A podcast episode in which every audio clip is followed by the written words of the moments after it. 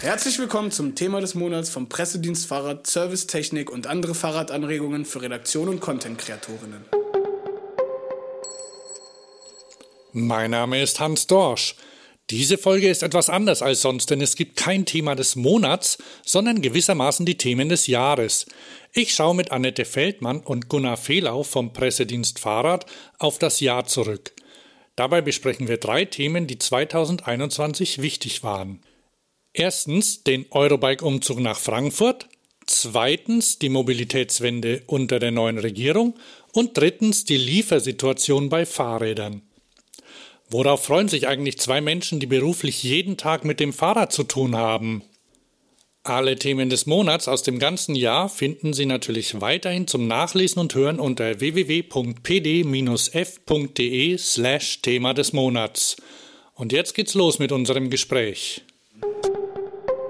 Willkommen zum letzten Podcast-Thema des Monats mit einem Jahresrückblick. Zu Gast sind äh, Annette Feldmann und Gunnar Fehlau, beide aus der PDF-Redaktion.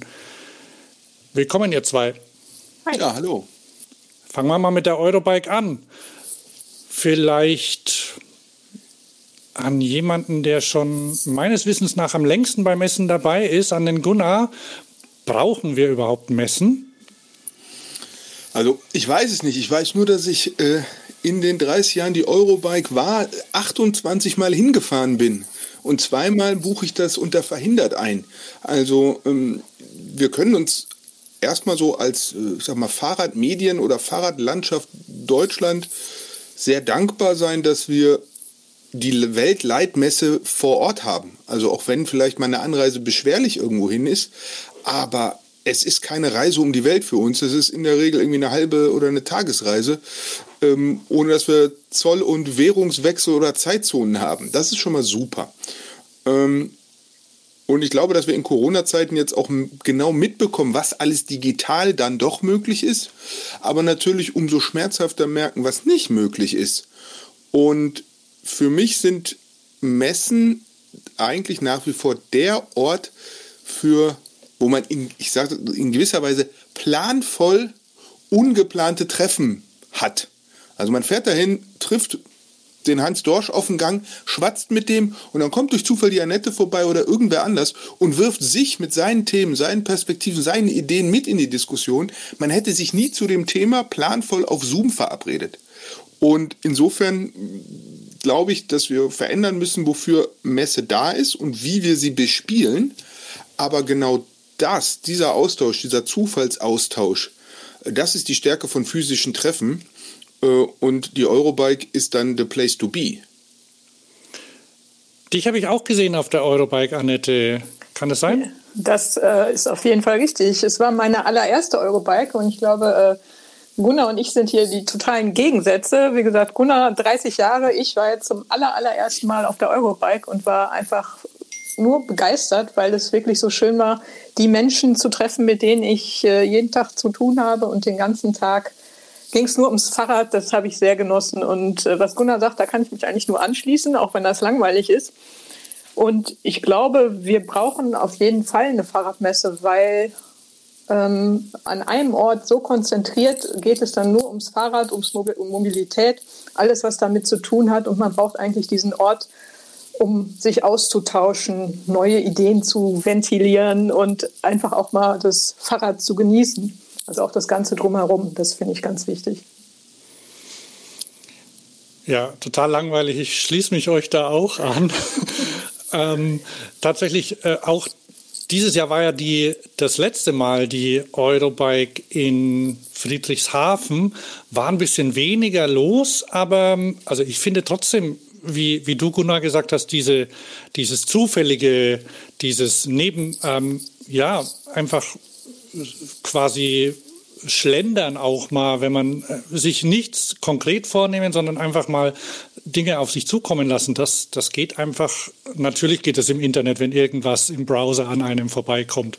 Aber wenn man dann direkt noch Menschen dazu hat, dann ist es schon was anderes. Also ich fand es auch wieder schön. Ihr wart ja dieses Jahr schon auf einer anderen quasi so auf einer Testveranstaltung auch. Ne? Da haben wir ja auch im Podcast eine Sendung drüber gemacht. Da wart ihr in, in Frankfurt schon. Ne?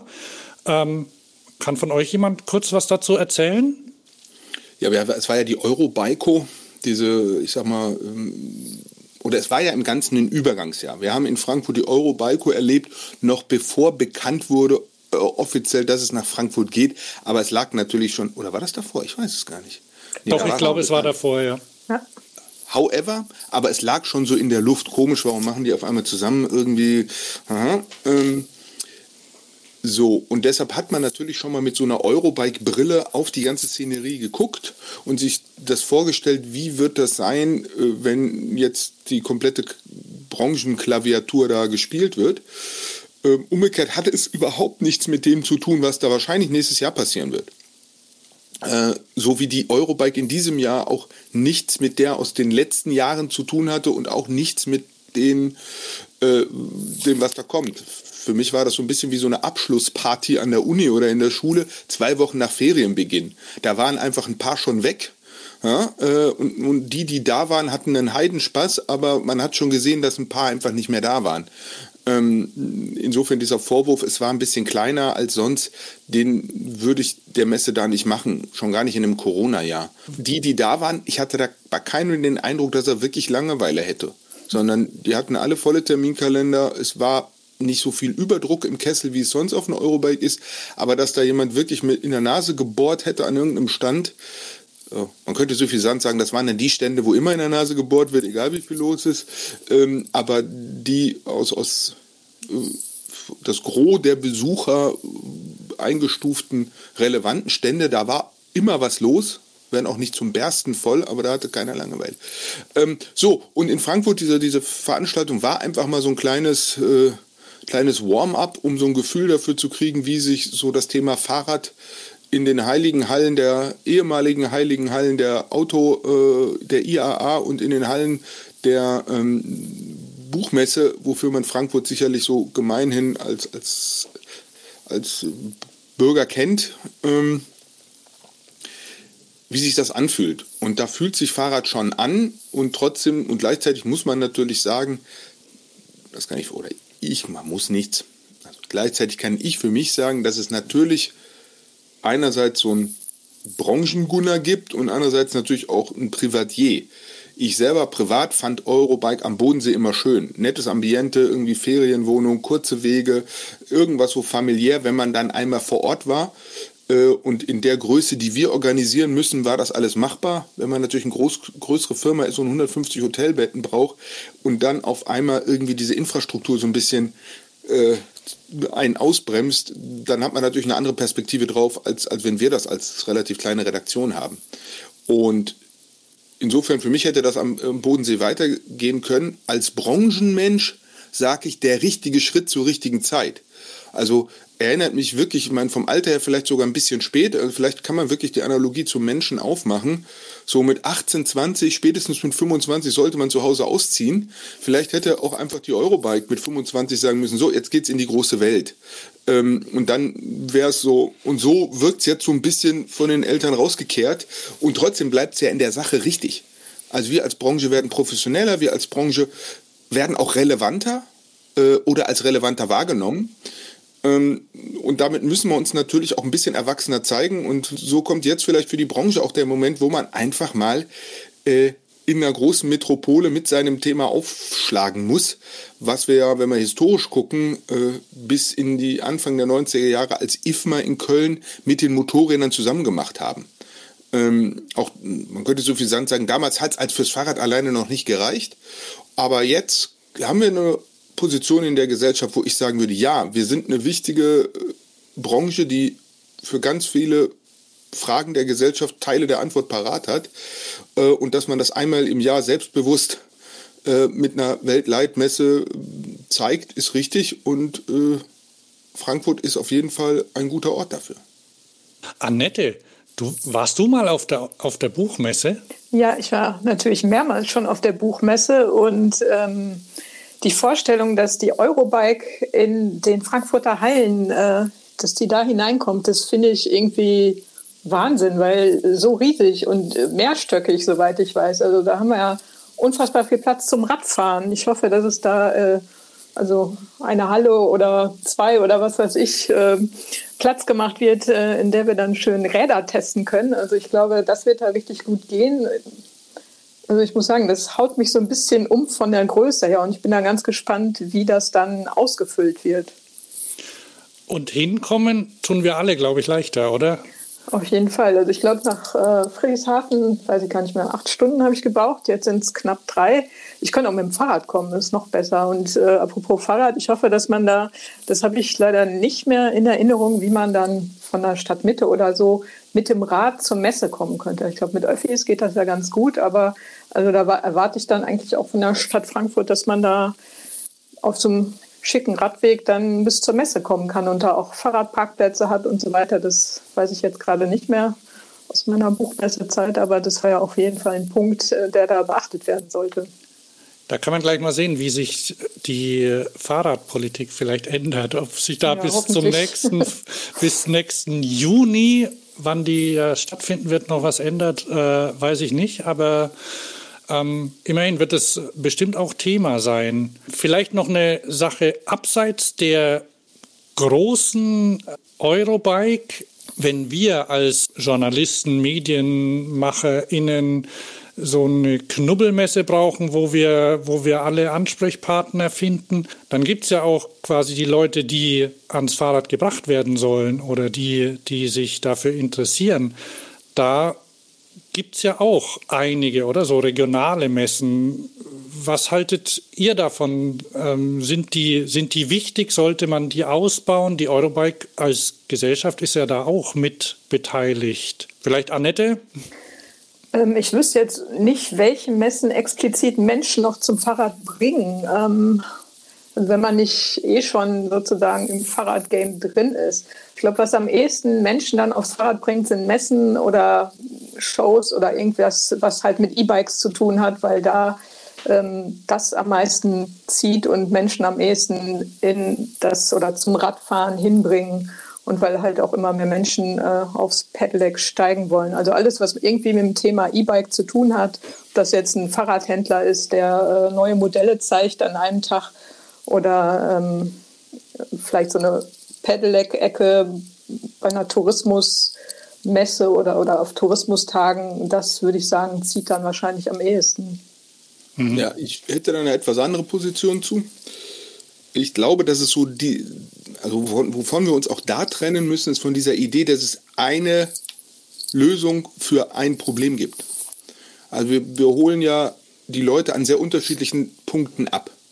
Also wir haben den totalen Fahrradnerd, der sich über eine ziselierte kleine Neuheit erfreut und das dann vielleicht auch direkt Bock hat und die Kreditkarte glühen lässt. Und wir haben Leute, die, nennen wir das mal, Fahrradfern sind. So. Ähm, und der eine entdeckt dann das Fahrrad auf einer Tourismusveranstaltung, wie, wie Annette skizziert hat, weil dort auf einmal kommt um die Ecke von den Womos und von den tollen Regionen, dann stehen auf einmal schöne Räder und dann fährt er mal und sagt, wow, dieser eingebaute Rückenwind, das rockt. Ähm, und andere wollen ihre Kaufentscheidung feiner fassen. Und Fahrrad ist ja schon einer der Produkte, die von Erfahrung und vom Erleben leben. Und in der Wahrnehmungspsychologie sagt man immer, man kann nur Dinge bewerten, für die man Kategorien hat. Das heißt, ich tue mir selber einen Gefallen, mal ein 5000 Euro Pedelec auszuprobieren, ein, ein 2000 Euro und vielleicht auch ein 10.000 Euro, weil bis zu einem bestimmten Punkt die Unterschiede wirklich erfahrbar sind. Und ich kann auch nicht erwarten, dass mein Radgeschäft vor Ort alles hat. Dafür gibt es einfach viel zu viel. Ähm, und so eine Messe ist eine super Gelegenheit, viele Dinge zu sehen, einige Dinge auszuprobieren und nach Hause zu gehen und etwas genauer zu wissen, was man möchte oder nicht. Und Davon kann es eigentlich nicht genug geben. Und je nachdem, wie die aufgesetzt sind, wenn die sich rechnen für die Leute, die sich die Arbeit machen, dann sind die Dinger erstmal richtig. Wenn die sich nicht rechnen, dann hat mindestens der oder die, die sie organisieren, ein Problem. Aber das kann ja für die, die, die Besuchenden immer noch okay gewesen sein und für die Ausstellenden auch immer noch okay gewesen sein.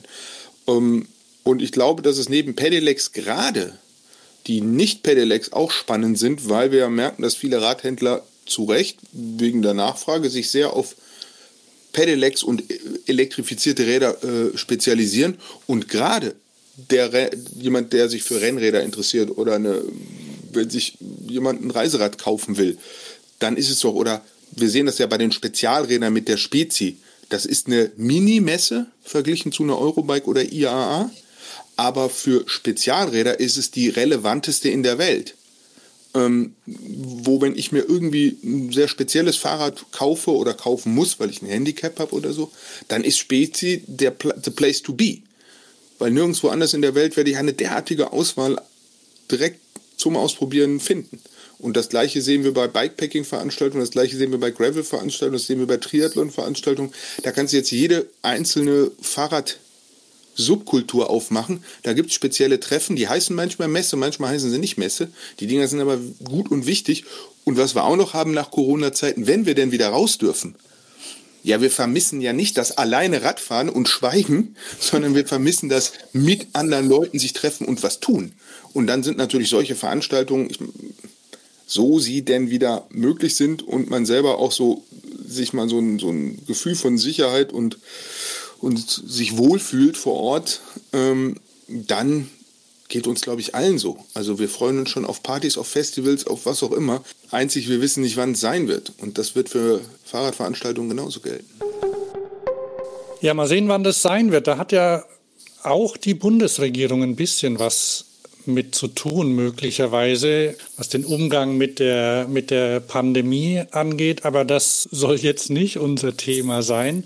Wir sprechen über die Mobilitätswende und wie oder ob diese mit der neuen Bundesregierung eine Chance hat. Vielleicht die, die erste Frage an dich, Annette. Kein Tempo, Tempolimit, weiterhin Pendlerpauschale. Was hältst du davon? Äh, nicht viel. Ähm, also ich hatte gehofft, ähm, dass das mit der Verkehrswende im Koalitionsvertrag und dann auch in der Umsetzung ähm, jetzt so ein bisschen Fahrt aufnimmt mit der neuen Regierung. Und ich habe mir natürlich den Koalitionsvertrag angeschaut. Und dem Thema Radverkehr werden im Koalitionsvertrag genau sechs Zeilen gewidmet, inklusive Überschrift. Und ein Satz davon dreht sich nur in Anführungszeichen um die Fußgänger. Dann haben wir noch einen Verkehrsminister, der aus einer Partei stammt, die traditionell eher dem Autoverkehr nahesteht. Und da habe ich so ein bisschen so ein mieses Gefühl. Also, ja, ich sehe da so ein bisschen schwarz. Gunnar, wie siehst du das? Das wird ausgestrahlt, oder? Ja. Ähm, okay. ähm, also ich finde es schon, ich finde es schon schade. Ich finde, ich finde es schon schade, wenn die Umfragen, auf die ja immer dann so referiert wird, wenn Politik sagt, das können wir Leuten nicht zumuten oder dafür finden sich keine Mehrheiten, wenn es eine Umfragemehrheit fürs Tempolimit gibt, ähm, ja.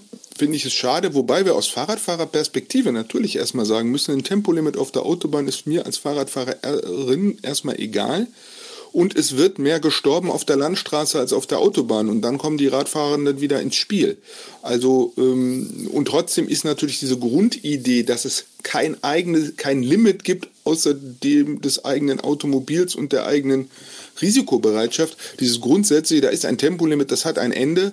Ähm, das lassen die Leute ja nicht weg, wenn sie dann auf der Landstraße sind. So. Also insofern, wo es ja ein Tempolimit ohnehin schon gibt. Insofern, ich hätte mich sehr auf der Umwelt wegen sehr für ein Tempolimit gefreut und als Autofahrer auch, einfach weil es entspannter ist. Das merkt ja. man immer dann, wenn man in Regionen fährt, die ein Tempolimit haben. Also insofern hat mich das schon irritiert. Ähm, Umgekehrt wissen wir oder dürfen wir selbstbewusst sein als, als Fahrradwelt, diese Verkehrswende, wir praktizieren sie ja schon. Also äh, die, die, die, die Macht des Faktischen ist ja in Teilen auf unserer Seite.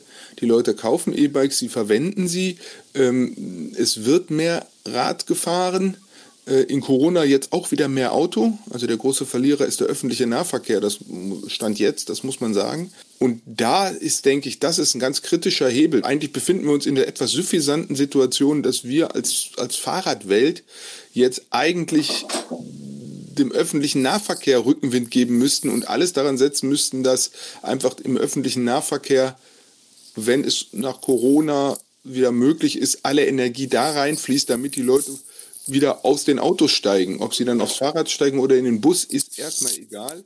Es geht darum, dass die, die Flächennutzung pro Mensch im urbanen Raum runtergeht äh, und dass die Menge des stehenden Verkehrs runtergeht und die Fläche des, des stehenden Verkehrs. Insofern glaube ich, dass die neue Regierung sicherlich eine Chance hat verstreichen lassen, da schon mal einen Marker zu setzen. Umgekehrt, sie hat es ja jetzt auch noch nicht wirklich verbockt. Da, da ist immer noch was möglich und man kennt ja auch die die Hidden Agenda nicht, wer da wann seinen ersten großen Auftritt kriegen soll, weil er noch irgendwas erfochten hat oder, oder, oder. Also man kennt ja die Absprachen auch nicht. Stand jetzt würde ich sagen, die grüne Idee hat jetzt in dem Koalitionsvertrag keinen Durchmarsch gehabt um es mal dezent zu formulieren. Also wenn man, wenn man irgendwie sagt, äh, es ist ein großer Kompromiss und trotzdem gibt es einen Gewinner, dann glaube ich nicht, dass der grün ist. Und ich glaube auch nicht, dass der rot ist. Allerdings kennen wir das von den Tour de France-Etappen, von den langen. Es zählt nicht, wer auf dem ersten Hügel vorne ist. Äh, es zählt, wer am Ende vorne ist. Äh, und insofern würde ich sagen, das kann auch fürs Fahrrad und den Radverkehr und die Verkehrswende noch, noch gut ausgehen, aber ein optimaler Start sieht anders aus. Ich habe im Spiegel ein Artikel gelesen von unserem Kollegen Nils Viktor Sorge, der auch erstmal enttäuscht war, allerdings auch ein paar Möglichkeiten sieht. Jedenfalls hat er sich einen Satz rausgesucht, den Christian Lindner immer zitiert hat, und zwar den Erfinden statt Verbieten, mit dem er ja im Wahlkampf auch hausieren gegangen ist. Und so dass er, dass er meint, dass es möglicherweise auch, auch unter der FDP ähm, die Chance gibt, dass zum Beispiel moderne Verkehrskonzepte, also das Sharing zum Beispiel gefördert wird. Schließlich sind auch viele der Wähler und Wählerinnen der FDP sehr jung, also ungefähr genauso wie bei, bei, der, bei den Grünen. Und ähm, das sind ja die, die nicht unbedingt mehr zum Beispiel am Auto als festen Besitz hängen. Ähm, wie seht ihr, meint ihr, dass das wäre eine Chance? Also ich finde es ja im Endeffekt völlig egal, welche Partei da jetzt irgendwas macht. Mir ist nur wichtig, oder ich finde es einfach ganz wichtig, dass dieses autozentrierte Denken, das seit Jahrzehnten in Deutschland die Autoindustrie von der Politik Zucker in den Hintern geblasen bekommt, das muss einfach aus den Köpfen, das muss weg. Und mir ist das egal, ob das die FDP, die CDU oder die Grünen machen, obwohl ich die da auch am liebsten sehen würde. Aber ähm, da sind wir an einem Wendepunkt und das muss sich jetzt einfach ändern. Also es geht nicht mehr. Gunnar, du hast vorhin von der Professionalisierung im, in der Fahrradbranche gesprochen. Da habe ich nämlich nochmal nachgeguckt, da tut es auch bei der also da geht es auch bei der Lobbyarbeit voran. Ähm, dieses Jahr hat die, der ZIV hat einen neuen Geschäftsführer bekommen. Burkhard Stork ist das. Seit, seit der Geschäftsführer ist, sind, glaube ich, ähm, fünf oder weiß nicht wie viele neue, neue Mitglieder in den Verband eingetreten. Ein Büro in Berlin ist, glaube ich, jetzt eröffnet worden. Und also ich habe das Gefühl, dass und ich habe das Gefühl, dass sie stärker auftreten der Politik gegenüber und stärker mitmachen. Der Automobilverband hingegen, der hat, der hat zum Beispiel Geldsorgen im Moment. Kannst du dazu was die, sagen? Also die Potenz, die der, die der VDA hat unter Geldsorgen immer noch hat und das Momentum, das er aufbauen kann, übersteigt das der eines höchst vitalen Fahrradverbandes äh, nach wie vor. Und damit tritt man, glaube ich, auch nicht irgendwie dem, dem, dem, dem Fahrradverbänden vor die vor Schienbein, sondern das ist, glaube ich, eine relativ nüchterne äh, Analyse. Ähm, ja, ich glaube, dass, also das bettet sich ja in, in einiges ein. Äh, zum einen meine provokante These immer, das Fahrrad ist in gewisser Weise fertig, nicht fertig im Sinne von, dass es keine Innovation mehr gibt, aber eben mit dem Gleichziehen auf zeitgemäße Technologie. Also wenn man sich so ein Fahrrad aus den 80ern oder 90ern anguckt, da hat die Schaltung nicht richtig geschaltet, die Bremsen haben nicht richtig gebremst, das, die Lampen haben nicht richtig geleuchtet und die Reifen, entweder sie liefen gut oder sie waren pannensicher, aber beides zusammen zum Beispiel nicht. Und wenn ich mir heute ein modernes, gutes Trekkingrad der 1000 Euro Klasse angucke oder ein Pedelec in der nahe am Durchschnittsverkaufpreis, irgendwo so knapp unter 3000, dann funktioniert das schon und dann ist das eigentlich so ein Toaster, den ich gerade kaufe oder einem anderen modernen Industriegut auf so einem technologischen Entwicklungsgrad äh, ebenbürtig. Und diese, diese Entwicklung hat das Fahrrad in den letzten 30 Jahren die Branche massiv vorangetrieben. Da können wir auch Schakka sagen und können sagen, wow, wir haben unsere Hausaufgaben gemacht.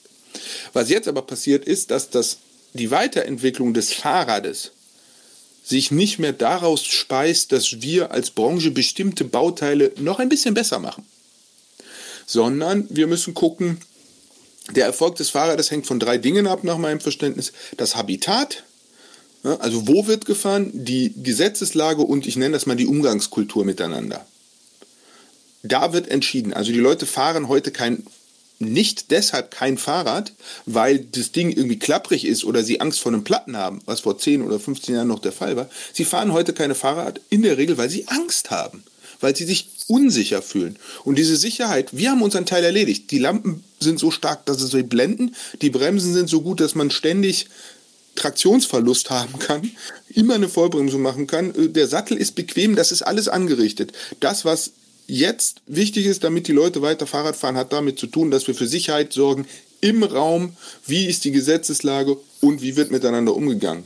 Und das sind alles Sachen, die werden nicht in Entwicklungswerkstätten der einzelnen Hersteller entschieden, sondern die werden in der großen Politik entschieden, weil die den Rahmen vorgibt. Und dass sich ein Verband ähm, mit, äh, mit einem neuen Geschäftsführer und da muss man auch einfach nochmal äh, erinnern, einfach an die traurigen Umstände, dass äh, Sigi Neuberger plötzlich verstarb, der einen exzellent guten Job gemacht habe in, in, in seiner Zeit und in seinem Bereich, aber dass man jetzt die Gelegenheit nutzt zu sagen, wir brauchen einen neuen Geschäftsführer, wen suchen wir, was sind die neuen zeitgemäßen, zukunftsgewandten, zusätzlichen neuen Aufgaben eines Verbandes, ohne dass man die alten deshalb ignoriert oder mm, herabwertet, ähm, ist richtig. Und Burkhard Stock ist jemand, der Fahrrad kennt, der früher zum Hintergrund für die, für die Hörerinnen, die es nicht wissen, der war früher neun Jahre lang äh, Geschäftsführer des ADFC, also der Anwendungsvertreter oder der Vertreter äh, der, der Anwendenden und jetzt einfach der Vertreter der Produzierenden wird.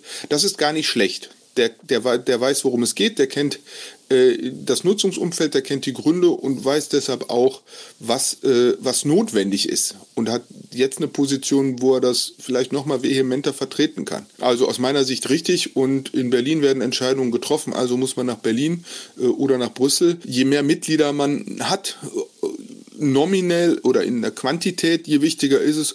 Und qualitativ ist es natürlich auch gut, da klangvolle Namen beizuhaben. Insofern sind so die neuen Mitglieder, die dazugekommen sind, in der Summe prinzipiell erstmal gut und der, der ein oder andere einzelne Name äh, stärkt den Verband sicherlich äh, umso mehr. Das geht alles in die, im, im wahrsten Sinne des Wortes aus meiner Sicht in die richtige Richtung. Ich würde ja versuchen, dieses Thema möglichst von Politik zu entkoppeln. Also Regelwerke zu entwickeln, die nicht immer wieder in den lokalen Wahlkampf reingehen. Also ich könnte mir zum Beispiel vorstellen, dass man den Modalsplit einer Stadt erhebt und die Nutzungsflächen für den stehenden Verkehr und es einfach proportional macht. Wenn der Radverkehr um 5% ansteigt, dann werden 5% Ver äh, Verkehrsflächen umgebucht. So, und dann wird es nicht mehr diskutiert.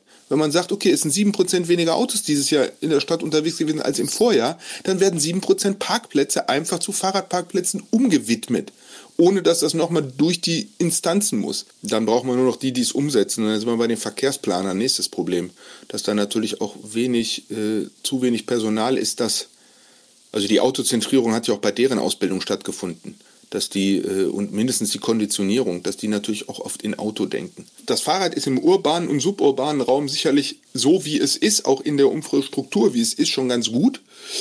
Aber ähm, auf dem Land, wo die Strecken mit dem Auto übrigens gar nicht so signifikant länger sind, äh, wie man oft denkt, äh, ist, ist, ist, ist das Fahrrad noch hinterher, sowohl in der Wahrnehmung wie in der Nutzung wie in der Infrastruktur.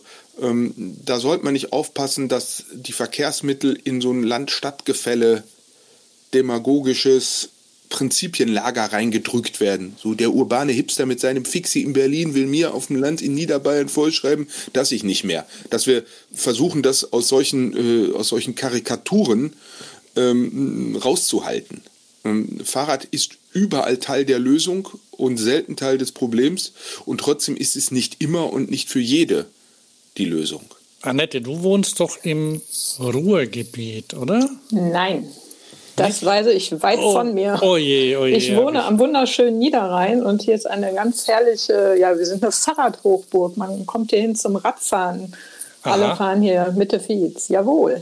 Ja, gibt es dann da so eine besondere Kultur? Ich habe ja immer das Gefühl, dass man zum Beispiel, wenn man auf dem Fahrrad sitzt, auch und, und andere auch, dass man sich gegenseitig besser wahrnimmt, als wenn man, wenn man im Auto sitzt und deswegen auch so eine, so eine Art gelasseneres Miteinander ist. Kann man sowas feststellen?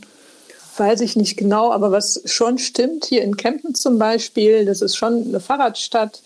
Ähm, klar gibt es da immer Luft nach oben für Radwege und ähm, was man da alles machen kann, aber hier sind schon sehr, sehr viele Menschen mit dem Fahrrad unterwegs. Äh, so ein bisschen wie in Holland. Wir sind ja aus der Grenznah und viele fahren da mit dem schwarzen Hollandrad so ne, mit den Feeds und dem mhm. Hoppelsattel herum. Und hier sind wirklich äh, viele Menschen in der Stadt unterwegs. Auch in der, unserer Fußgängerzone ist sogar das Radfahren äh, mit Rücksicht erlaubt. Ähm, ich denke schon, dass wir hier, also das glaube ich hier für die Gegend, ähm, dass man schon als Radler untereinander aufmerksam ist, aber ähm, sobald da ein Autofahrer, Autofahrerin ist, die äh, sich über irgendwas aufregt, dann ist es genauso wie in Düsseldorf in der Innenstadt. Ich glaube, das ist ähm, ja diese Grabenkämpfe, die Gunnar da vorhin angesprochen hat. Das ist äh, überall so, auch wenn der, wenn der Ort, die Stadt äh, sehr fahrradaffin ist. Und das ist auch etwas, was mich sehr stört, dieses dieses Autofahrer gegen Radfahrer. Und ähm, ich finde, da muss man sehr aufpassen oder sollten wir alle sehr aufpassen, dass man sich da nicht gegenseitig noch tiefer in diese Gräben hebt, weil ich bin natürlich auch Autofahrerin, ich fahre, gehe zu Fuß und ähm, das finde ich ziemlich gefährlich. Das heißt, dann müssen wir auch aufpassen, wenn wir zum ja. Beispiel dazu arbeiten zu dem Thema, dass wir, dass wir das nicht unterstützen glaube, dass Verkehrswende in den nächsten Jahren, das wird wie Zahnarztbesuch. Das wird schmerzhaft. Das ist no way. Ich meine, wir reden, wir, wir reden allem voran über Flächenverteilung. Und wo ein Körper ist, kann kein zweiter sein. So, ähm, wir können das intelligent optimieren. Irgendwie FDP und Technik und der Markt wird es richten, können wir alles machen. Wir können uns aber auch überlegen, äh, wollen wir wirklich, dass Mobilität nicht ein Grundrecht ist, sondern etwas ist, was man sich leisten können muss weiß ich nicht, für Alltags-, für Reisemobilität habe ich da ein gewisses Verständnis, für Alltagsmobilität eher weniger. Das muss schon bezahlbar und leistbar bleiben. Ähm, und ob Hochtechnisierung ein System resilienter macht, vielleicht erstmal funktioneller, vielleicht auch effektiver, aber auch resilienter, muss man vorsichtig sein, ob es dann wirklich langfristig tragfähig ist. Es wird schmerzhaft, weil natürlich wird die Gewohnheit, dass ich bestimmte Dinge tun kann mit dem Auto, die Idee, dass der, die Öffentlichkeit mir nahezu kostenlos Stellfläche zur Verfügung stellt, auf die ich willkürlich zugreifen kann, jederzeit aller Orten, das ist schon eine echte Herausforderung individueller Haltung an, an die Gemeinschaft. Und wenn ich das äh, seit 70 Jahren gewohnt bin und plötzlich gesagt, so nicht mehr, ja, das ist wie Gendern. Das tut weh. Tut weh im Ohr am Anfang. So. äh, aber das soll es auch. äh, weil genau darum geht es, dass eine Gewohnheit aufgebrochen wird. Äh, und, und dann können die Dinge irgendwann ihre eigene Ästhetik entwickeln oder auch nicht.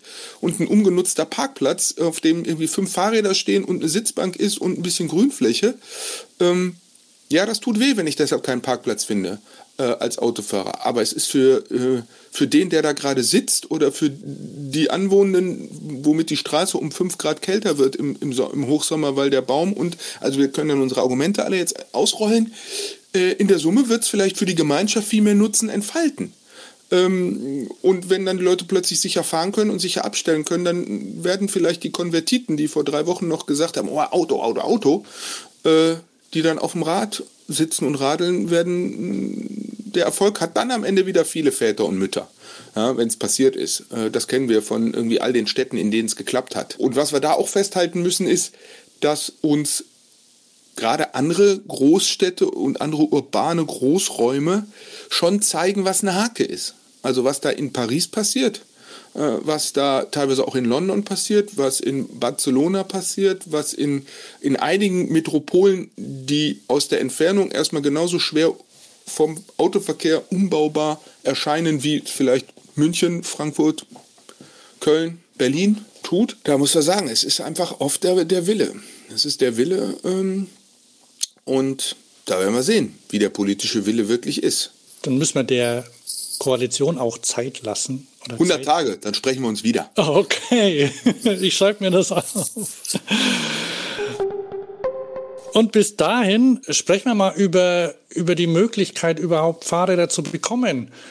Irgendwie, also zumindest in man hört sehr viel, dass ähm, Hersteller nicht liefern können, dass äh, Leute keine Fahrräder kaufen können. Letzte Woche habe ich dann eine E-Mail bekommen von einem Verband, die sagen, nee, nee, wir, wir haben Räder, kommt zum Einkaufen, wir haben den, den Laden vollstehen ähm, vielleicht nicht exakt das, äh, was ihr euch ausgesucht habt, aber wir finden was für, für euch. Wer möchte denn was zur Liefersituation sagen? Liefersituation ist nicht ganz mein Begriff. Also das Problem, was sich hier stellt, äh, produziert sich ja aus zwei Aspekten. Das eine ist, dass alle Fahrrad wollen, also deutlich viel mehr Leute gerade Interesse an Fahrrad haben und umgekehrt die Fahrradbranche genauso in diesen Einflüssen auf äh, Logistikketten und und und drinsteckt, wie jede andere Branche auch. Bei uns klafft es dann halt mehr auseinander als bei einem Zulieferer für Gastronomie-Ausrüstung, äh, weil der hat gerade nicht so viel Order, der kriegt gerade seinen Kram nicht so schnell. Wahrscheinlich ist bei denen in ziemlicher Balance, wenn auch in einer mit einem negativen Vorzeichen. Und bei uns ist es halt in der extremen Disbalance. Wir haben ziemlich viel Nachfrage als Branche im Ganzen und äh, haben die gleichen Containerprobleme und name it. Ähm, so. Jetzt muss man gucken, wie man da als äh, einzelner Interessentin seinen Be äh, oder ihren besten Weg findet.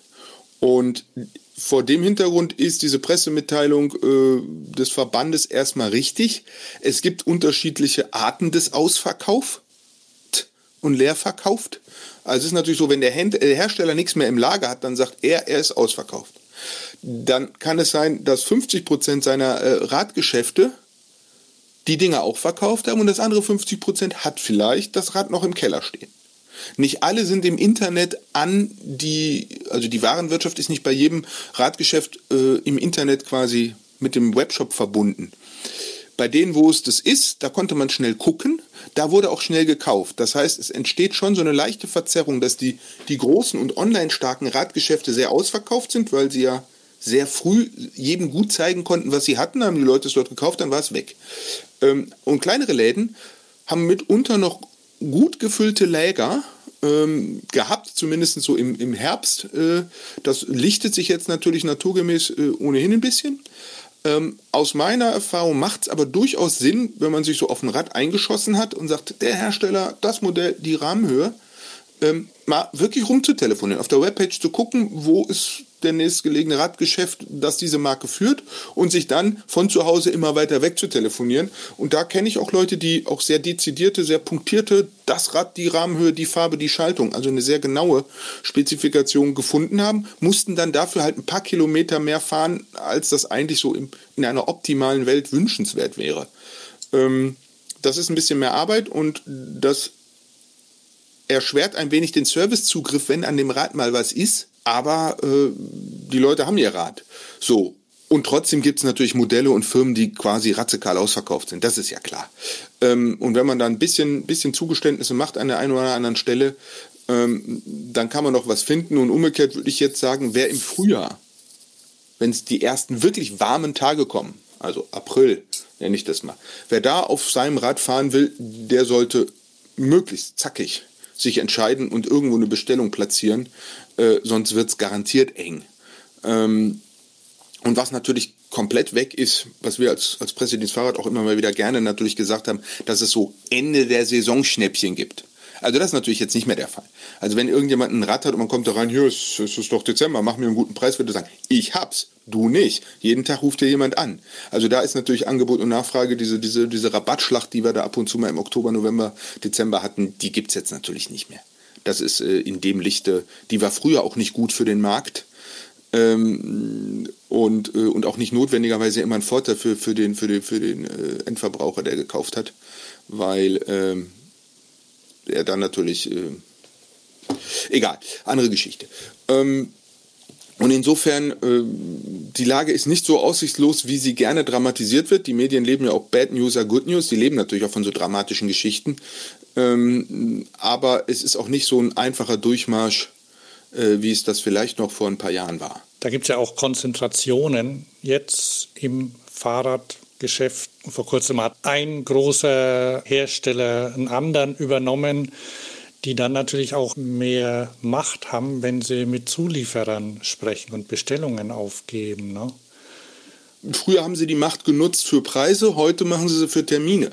Und insofern ist es schon so, dass ein Markt der unterschiedlichen Geschwindigkeiten gerade entsteht. Dass einfach äh, der eine bei dem einen schneller beliefert wird, der andere bei dem anderen äh, schneller. Wir gucken alle sehr gespannt äh, auf die Saison, wie sich das, ob sich das alles am Ende ausgleicht, so halbwegs, oder ob es da ganz, ganz traurige Opfer gibt, die dann einfach denen das, das Geld für die, für die Finanzierung ausgeht. Ähm, klar ist, dass auch 22 noch keine Saison der Normalität wird. Also die Diskussion gehen da eher, reden wir von 23 oder 24, wenn sich es wieder halbwegs normalisiert hat. Insofern würde ich sagen, gucken, das alte Rad fit machen, dass man damit so lange noch gut fahren kann, bis das neue, das man gerade bestellt hat, kommt. Das ist die beste Individualstrategie. Als System haben wir da natürlich andere Aufgaben, die viel umfassender sind. Das ist klar. Hat von euch jemand ähm, was bestellt und kann sich darauf freuen? Ich habe so viele Räder, ich brauchte Gott sei Dank keins zu bestellen. Ach, das ist Gunnar, ja Gunnar hat noch mehr, aber ich freue mich trotzdem aufs Radfahren. Ohne, ohne Zeitdruck.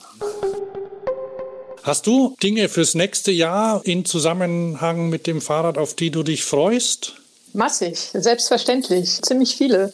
Also ich hoffe, also erstmal unter der Prämisse, dass sie stattfinden, freue ich mich zum Beispiel auf den NRW Cross Cup, der in Nordrhein-Westfalen, in NRW an vielen verschiedenen Orten ähm, durchgeführt wird. Und der ist jetzt ein oder zweimal halt schon ausgefallen. Dann hoffe ich, dass ich da in Essen beim Crossen an den Start gehen kann. Und dann habe ich mir vorgenommen, beim bei Eschborn Frankfurt mitzufahren. Das ist auch let oder vorletztes Jahr ausgefallen und musste dann verschoben werden. Und ich freue mich vor allem auf alles, was nicht im kalten, fiesen, nassen und vor allem dunklen Wetter wieder stattfinden kann. Das äh, nervt mich gerade unheimlich.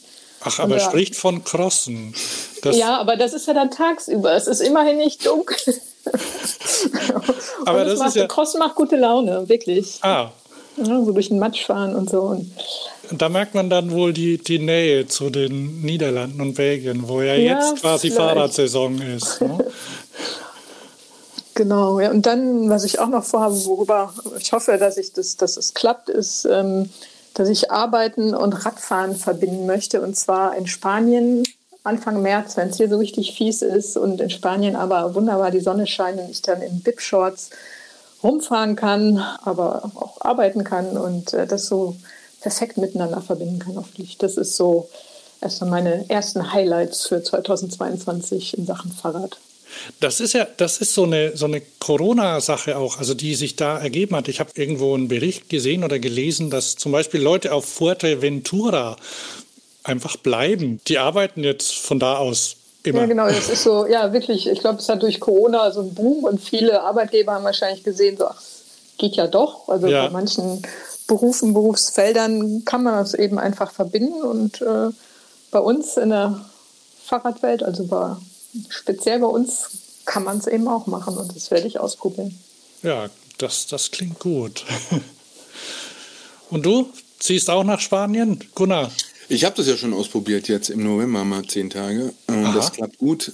Ich freue mich erstmal auf den Winter, hoffentlich richtig knackig kalt und viel Schnee, dass man Fettbike fahren kann. Ich bin ja einer dieser letzten Fettbike-Mohikaner. Und dann darf es bitte innerhalb von einer Woche direkt auf irgendwie kurz kurztaugliches Wetter umschalten. Und dieser Schmodder dazwischen, das brauche ich für nichts. Und dann habe ich Ich werde nächstes Jahr ein 600 Kilometer Brevet fahren als lange Achse Vorbereitung für Paris-Brest-Paris 2023. Da freue ich mich sehr drauf. Und dann hoffe ich inständigst, dass die Corona-Situation äh, wieder schlaflos im Sattel ermöglicht, das mir liebste Mountainbike-Festival, das jetzt schon zweimal nicht so in der eigentlichen Form stattfinden konnte.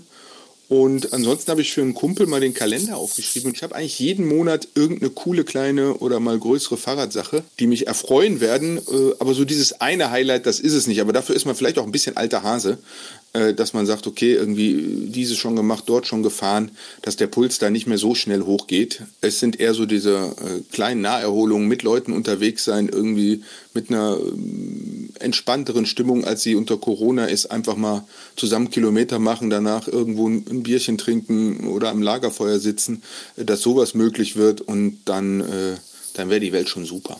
Ja, vielleicht schaffen wir es ja mal zusammen Fahrrad zu fahren, Gunnar. Ich geil, oder? Sagen. Ich sehe schon, ihr seid, ihr, ihr freut euch auf äh, sportliche Unternehmungen draußen, ne? Draußen sein mit anderen Menschen zusammen auch, ne?